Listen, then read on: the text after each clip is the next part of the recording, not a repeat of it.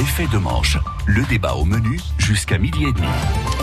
Êtes les bienvenus, vous le savez, au 02 33 23 13 23. Participez à cet manche. Vous pourrez prendre part à nos débats qui porteront aujourd'hui sur l'assurance chômage. Le cannabis peut être bientôt en vente libre et un nouveau retard pour l'OPR de Flamanville. Est-ce le coup de grâce pour ce chantier maudit?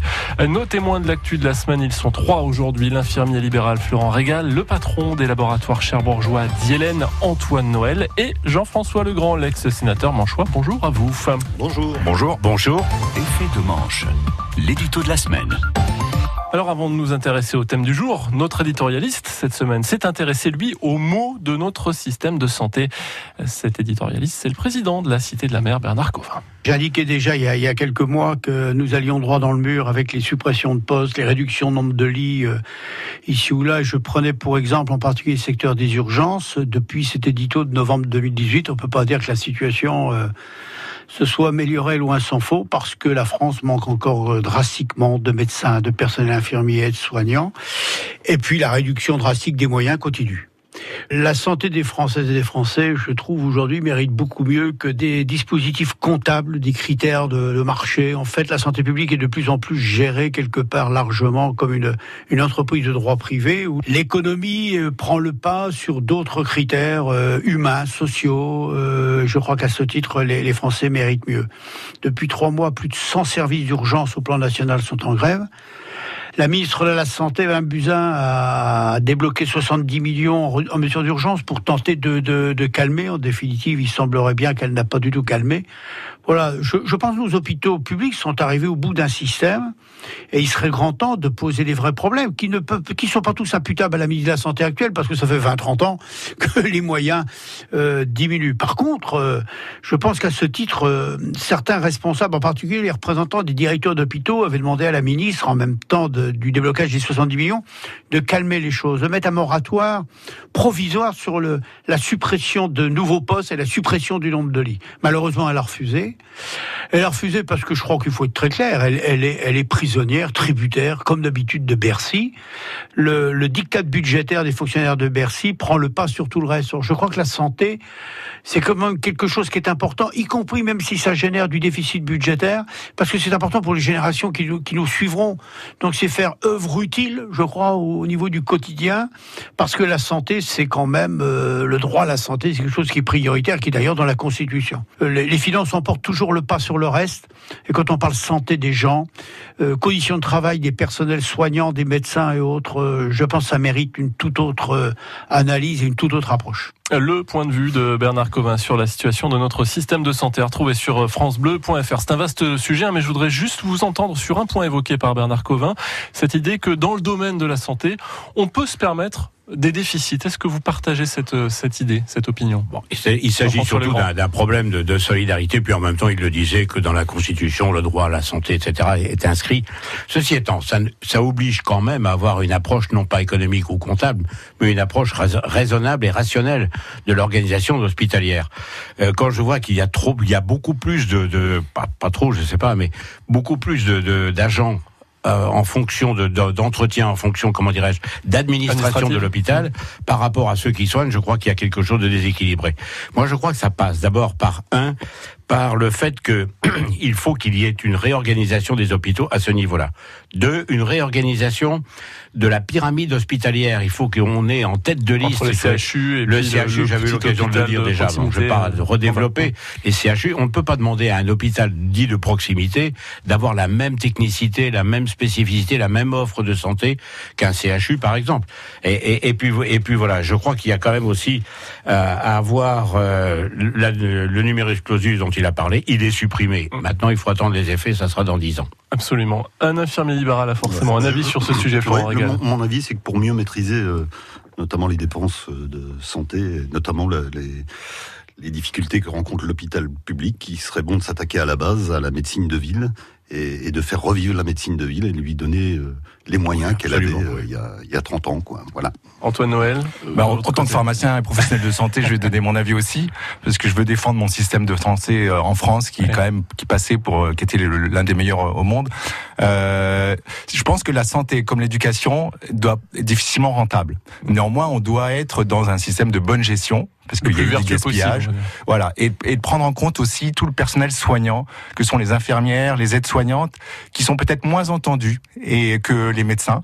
Euh, donc il faut aussi tenir compte d'elles parce que c'est elles qui manquent aujourd'hui euh, dans les hôpitaux publics notamment. Effet de manche. Jusqu'à midi et demi, les manchois ont la parole. On arrive à notre premier sujet de débat, c'est la réforme de l'assurance maladie. Elle a été présentée par le gouvernement euh, cette semaine. Je résume, hein, euh, des critères plus durs pour toucher les indemnisations avec des calculs moins favorables. De l'autre, de, nouveaux droits à la formation euh, pour les demandeurs d'emploi et ainsi qu'une indemnité chômage, y compris en cas de, démission.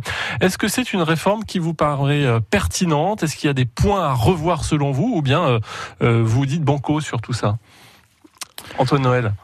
la situation, elle est, compliquée en France parce que même si la, dynamique est positive sur la baisse du chômage, mm. on est quand même dans les quatre derniers pays européens où le chômage est le plus élevé, avec 8,7% de chômage.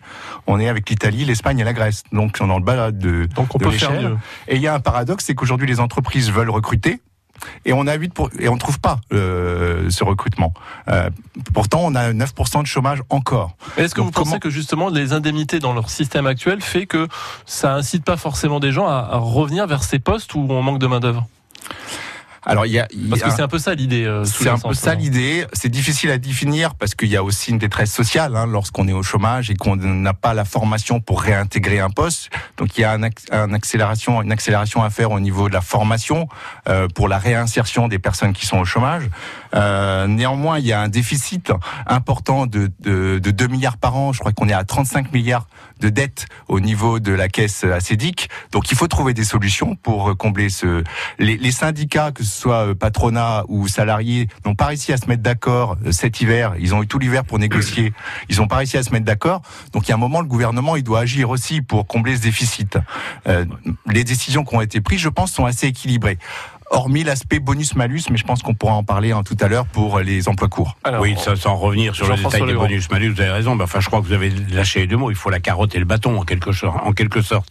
La carotte, c'est le fait de trouver, de proposer de l'emploi. Il faut donc de la formation pour accompagner les gens qui sont, surtout ceux qui sont en, en, éloignés du travail depuis longtemps, qui prennent une habitude de vie, qui se laissent un pas aller, je veux pas dire, c'est pas le mot que je cherche, mais enfin bref, qui s'habitue à vivre différemment de ceux qui sont au travail.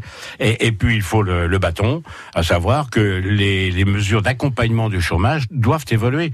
Quand euh, tout le monde pousse des cris d'orfraie, parce que dans les deux dernières, dans la proposition du gouvernement, dans les deux dernières années, il faut avoir au moins six mois de travail pour pouvoir bénéficier mmh. d'une allocation euh, chômage. Alors que dans le, les systèmes précédents, on était à quatre mois de, de travail pour 28 mois euh, de boulot. Bon, il y a des choses qui sont exagérées. Il faut revenir à des choses beaucoup plus raisonnables. Et, et, et comme le, le mouvement de création d'emplois est en même temps favorable en ce moment, je crois que c'est le moment ou jamais de changer aussi d'assurance chômage et de leur donner une incitation euh, supplémentaire. Florent Régal, sur ce sujet, votre point de vue je pense que, que, pour les personnes qui sont au chômage, enfin, je, je, je, pense qu'il faut redonner envie aux, gens de, de, sortir du chômage, c'est-à-dire de valoriser le travail, chose qui n'est pas du tout faite. Aujourd'hui, euh, quelqu'un qui travaille euh, ne bénéficie plus d'avantages aucun. Euh, et donc se dit euh, finalement je suis mieux à ne pas payer de nourrice, à pas mettre mes enfants à la cantine et à voilà. Et la deuxième chose, ce que j'attendais moi surtout, c'était une promesse d'Emmanuel Macron, c'est quid des, des, indépendants, des commerçants, des professions libérales qui n'ont pas de chômage aujourd'hui, qui n'ont pas de chômage aujourd'hui, qui peuvent avoir un accident de vie qui les empêche de bosser un jour. Et... Alors justement, ça fait partie de la proposition du gouvernement d'inclure les travailleurs indépendants dans la dans l'allocation chômage, de façon très très. Euh, Mais ceci étant, c'est quand même une avancée par rapport à ce qui existait au auparavant et, c'est une promesse de campagne qu'il est en train de tenir. Les auto-entrepreneurs, voilà, pas, je veux dire, aujourd'hui, un commerçant qui se plante, déjà, il va falloir qu'il soit en auto-entreprise, et en plus, il va falloir qu'il euh, fasse un dépôt de bilan, enfin, ce que j'ai compris. Euh, voilà, il n'y a, a, pas que ça. Il y a aujourd'hui, je prends mon cas personnel, ça fait dix ans que je suis euh, infirmier de ville. Euh, S'il m'arrive quelque chose demain, je n'ai droit à rien. J'ai cotisé depuis mon âge de 15 ans et demi, j'ai fait 22 ans à l'hôpital pourquoi n'aurais-je pas d'indemnité par rapport au moins à ce que j'ai cotisé en tant que, que, salarié? Voilà, ça c'est une injustice. Alors, je, ne sais pas si la proposition du gouvernement répond à votre attente, mais ceci étant, elle va, ceci étant, elle va dans ce sens-là. Hein.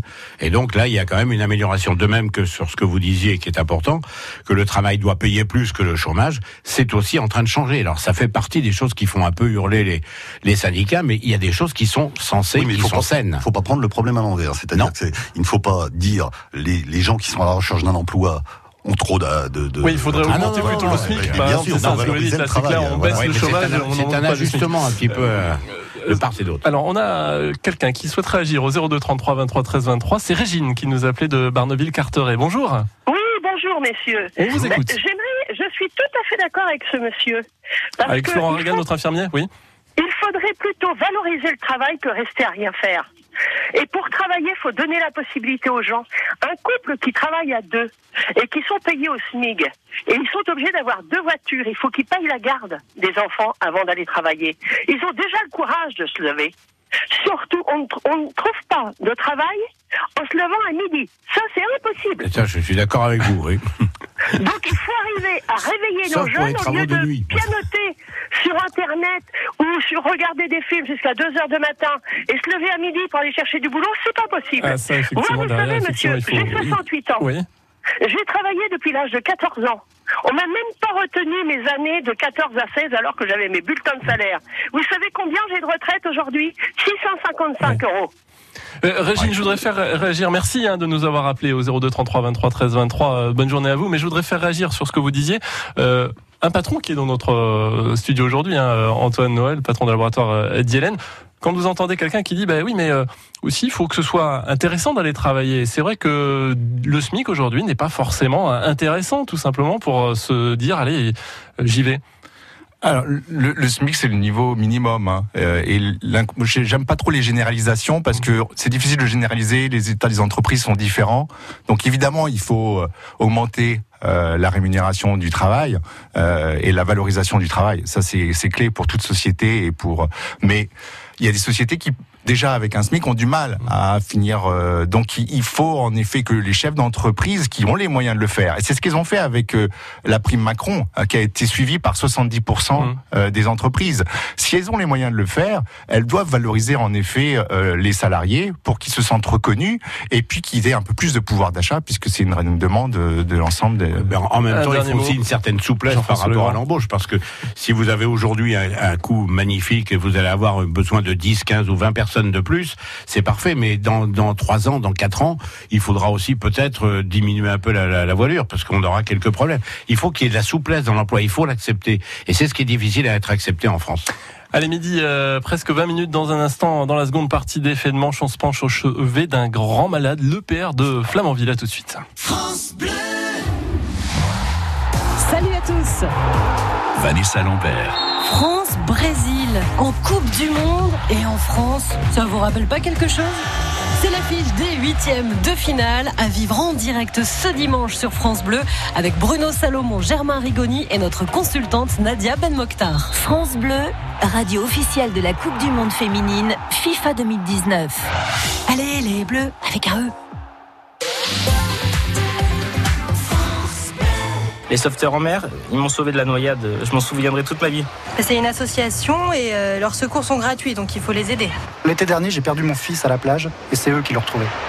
J'ai moi-même un bateau, je sais ce que ça coûte et c'est pour ça qu'il faut les aider. Les 28 et 29 juin, journée nationale de collecte. Faites un don sur je soutiens.snsm.org. Effet de manche, le débat au menu jusqu'à midi et demi. Au 02 33 23 13 23, vous appelez et vous dialoguez avec Jean-François Legrand, l'ex-président du département, le patron du laboratoire d'Hélène Antoine Noël et Florent Régal, infirmier libéral. On parlera cannabis dans quelques instants. Pour le moment, EPR pour encore plus de retard. Argument contre argument. Le vendredi, c'est effet de manche. Et oui, au moins deux ans de retard supplémentaire avant la mise en service du réacteur nucléaire de Flamanville. C'est la conséquence de la décision de l'autorité de sûreté nucléaire cette semaine d'obliger EDF à réparer huit soudures non conformes avant la mise en service de cette EPR. On va donc arriver à 10 ans de retard au, total, près de 14 milliards d'euros. J'ai envie de poser la question tout simplement, EPR stop ou encore finalement? Écoutez, parti où on est maintenant, je crois que ça serait un peu ridicule de l'arrêter, mais d'un autre côté, ça devient aussi ridicule de continuer. Donc, entre les deux, je ne sais pas exactement ce qu'il faut choisir. Et Moi, la difficulté que je remarque en premier, c'est que lorsqu'il a été lancé en 2007, j'étais encore euh, parlementaire, j'avais participé d'ailleurs à l'accueil de l'EPR à Flamanville, et, et donc euh, on avait on en avait pour 5 ans. 2012, c'était la date de mise en service, 3 milliards 3. Aujourd'hui, on est, on va avoir 10 ans de retard, on va avoir un quadruplement pratiquement du prix, et encore, on n'est même pas sûr de la sortie. la Et en mais dans le même temps, ce que je reproche à EDF, c'est d'avoir, ou à la SN, c'est les deux en même temps, c'est d'avoir modifié les normes d'acceptation de ce qui était produit. Quand vous augmentez les- les- la pression sur les soudures, je suis complètement d'accord, c'est une question de sécurité pour nous. Mais pourquoi ne pas l'avoir dit plus vite le début Pourquoi ne pas l'avoir fait Et il y a eu des modifications permanentes en cours de route qui font qu'à la fois c'est une catastrophe, c'est un fiasco, c'est même ridicule de voir un peu la situation de l'EPR aujourd'hui, mais ils sont aussi responsables, ceux qui l'ont commandé et ceux qui le fabriquent. Après, sur les soudures, il y a peut-être un problème de qualité. Alors là, je ne peux pas me prononcer, je ne sais pas exactement dans le détail. Antoine euh, Noël, euh, parce que 2 milliards de plus, finalement, on peut se dire aujourd'hui, euh, à l'heure où on cherche de nouvelles technologies pour créer de l'énergie, on 2 pourrait peut-être, euh, oui, 2 milliards en plus, hein, euh, avec Ah oui, euh, oui, ces, ces en soudures. plus de ce qui a déjà Euh, été, On oui. pourrait se dire, bon, on les met pas là, euh, on, on le met sur, on le priorise sur d'autres technologies d'avenir. Je, je crois déjà ma question, que- est-ce qu'on arrête ou pas? Euh, non, bien sûr que non. Euh, déjà, on peut se féliciter de la transparence, euh, parce que quand il y a un défaut dans une entreprise, tout le monde ne le sait pas. Là, pour euh, l'EPR, à chaque fois qu'il y a un problème, on en, on en parle sur la place publique. Donc il y a une volonté de transparence qui existe grâce à, à la, à la SN, La SN, et puis euh, le D- EDF, qui est plutôt de bonne augure pour la suite des choses. Alors évidemment, s'il y a un problème, je pense qu'il y a des personnes compétentes qui vont prendre les décisions pour euh, privilégier la sécurité, mais on est sur un bijou de technologie. L'EPR, c'est quand même un fleuron français des entreprises françaises. Euh, on construit pas un EPR comme on peut construire euh, une voiture. Ou... Donc, euh, c'est difficile de donner un avis. Euh, maintenant, j'ai confiance malgré tout dans la technicité et dans l'entreprise EDF pour pouvoir trouver les solutions. Est-ce qu'il n'y a pas un moment où il va falloir chercher un peu les, les responsables dans tout ça? Parce que euh, quand, un, quand un chantier euh, met du temps, quand vous construisez votre maison et que ça dépasse d'autant, euh, voilà, il y a, il y a des pénalités. Est-ce qu'il n'y a pas des responsables quelque part et qu'il faudra les pointer du doigt à un moment une intervention hier de, de Yannick Rochelet, qui est pas qui est pas indépendant hein, sur la chose et Responsable de Greenpeace, en qui tout cas des pointait, questions qui pointait du doigt la responsabilité euh, notamment de d'EDF. C'est-à-dire que EDF était en parfaite connaissance du fait qu'il y avait des difficultés, enfin des défauts sur des soudures et qui ont voulu passer en force en disant non, on le mettra en service. Voilà, ça pose question. Aujourd'hui, le temps perdu, le coût de cette EPR. On veut nous faire croire qu'on va sortir euh, du, du, enfin, on va être au tout électrique, notamment pour les véhicules euh, qu'on va arrêter, les véhicules à combustion d'ici euh, 2030, je crois. Comment va-t-on faire, quoi sans, sans compter que la- les fermetures de Fessenheim dépendaient de l'ouverture de l'EPR. Oui, celles-ci, elles sont Oui, et puis en même temps, je crois reportées que moi, un vieux principe vétérinaire. J'étais vétérinaire il y, a, il y a eu longtemps. Un vieux principe, c'était que le doute doit profiter au consommateur. Et lorsqu'il y a doute, eh ben, le consommateur, c'est nous tous hein, dans, dans l'affaire. Il faut donc vérifier à chaque fois, à chaque instant, que tout est parfait. Et c'est là que je rejoins un peu ce que vous dites. C'est EDF a cherché un peu à camoufler. Mais est-ce que c'est parce qu'ils ont camouflé sciemment ou est-ce que c'est les entreprises qui n'ont pas fait leur boulot? Après, c'est un autre débat. Mais ça mérite quand même sanction à un moment ou à un autre. Antoine Noël Le PR, c'est quand même un réacteur qui aujourd'hui produira plus d'énergie et qui sera plus sûr. Donc il y a plus de sécurité, plus de rentabilité. Évidemment, ça coûtera plus cher. On dépasse peut-être les budgets qui étaient prévus, c'est vrai de beaucoup, mais on peut pas tout avoir. Bon, bah écoutez, on verra si ce sera oui. le dernier délai supplémentaire euh, ou pas. L'avenir nous, nous le dira. Effet de manche. Jusqu'à midi et demi, les Manchois ont la parole. On vous accueille toujours au 02 33 23 13 23 pour parler d'un sujet de société qui euh, se réinvite dans les débats cette semaine. Des économistes, des politiques également, se disent que euh, pourquoi pas légaliser le cannabis? Alors cette fois euh, récréatif, on n'est pas sur le cannabis thérapeutique comme on a pu l'évoquer il y a de cela quelques semaines. Tout simplement en partant du principe que la prohibition, ça ne marche pas. Et il y a des zones de non-droit en France liées à cette économie souterraine du cannabis. Et puis globalement, tous ceux qui veulent en consommer peuvent en Donc ça ne marche pas, donc pourquoi pas légaliser? Quel est votre sentiment là-dessus Un récréatif, euh, moi, ça me fait rire quand même parce que, Voilà. euh, en fait, euh, on, on va fumer un joint comme on va à la récréation et puis après tout va bien. Eh ben non. Euh, en tant que professionnel de santé, je pense que euh, Monsieur qui est infirmier aura la même euh, réflexion que moi. Euh, Aujourd'hui, euh, le cannabis, c'est plus euh, de schizophrénie, plus de maladies cardiovasculaires, plus de cancer. Ça perturbe euh, le déclin cognitif. Et à partir du moment où on s'aperçoit que euh, aujourd'hui on peut en trouver, qu'il n'y a pas vraiment de difficulté, euh, que la prohibition n'a pas fonctionné, est-ce qu'il ne faudrait pas mieux encadrer les choses euh, tout en euh, légalisant? Ça veut dire quoi encadrer les choses? Enfin, moi, moi, ça me fait ça me fait mourir de rire quoi. Le seul argument qui ne soit pas fallacieux de la part du gouvernement, c'est que ça va rapporter 2,7 milliards de. Voilà, de- c'est- le seul argument. c'est la seule chose qui Parce soit à que peu près l'économie parallèle continuera. Qu'est-ce qu'ils vont vendre? Ils vont vendre un, un cannabis soi-disant amélioré. euh, ça veut dire que c'est comme si demain l'État disait, ben on prend la manne sur l'alcool et nous on vous fournira de la bière sans alcool. Voilà. Les gens qui, qui fument du cannabis recherchent une certaine euphorie. Alors deux autres questions. Qu'en est-il des conducteurs? Le mec qui aura fumé son pétard la veille, qui prendra sa bagnole le lendemain et pour lequel on retrouvera des, tasses, des, des, des traces de cannabis. Donc, la- la- la- enfin tous les effets sur la vigilance, tout ça. Qu'en est-il de tout ça? la, je- deuxième interrogation, c'est quand même que ça va, c'est un, enfin, ça va à contre-courant de ce que le gouvernement essaye de, de nous faire croire en augmentant le paquet de clubs tous les six mois. Le mec qui va fumer du cannabis, il va bien être obligé d'acheter du tabac. Donc qu'on nous dise pas, il faut arrêter de vendre du tabac, il faut diminuer la, la, la, la, la- la consommation de cigarettes et en même temps qu'on légalise le cannabis. Enfin, ça, ça me paraît tout ça. euh, Et, et puis sur le fond, ben, je suis complètement d'accord avec ce que vous venez de dire.